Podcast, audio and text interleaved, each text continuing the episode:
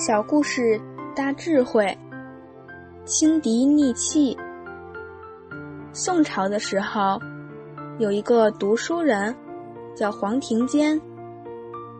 他虽然官位很高，但是每天回家，一定要亲手为他母亲洗尿桶、洗粪桶。即使用人再多，这件事他也不愿假手他人。我们从中可以感受到，黄庭坚是念念想着父母的生育、教养恩德。假如每天没有帮母亲做些事，心里就不好受。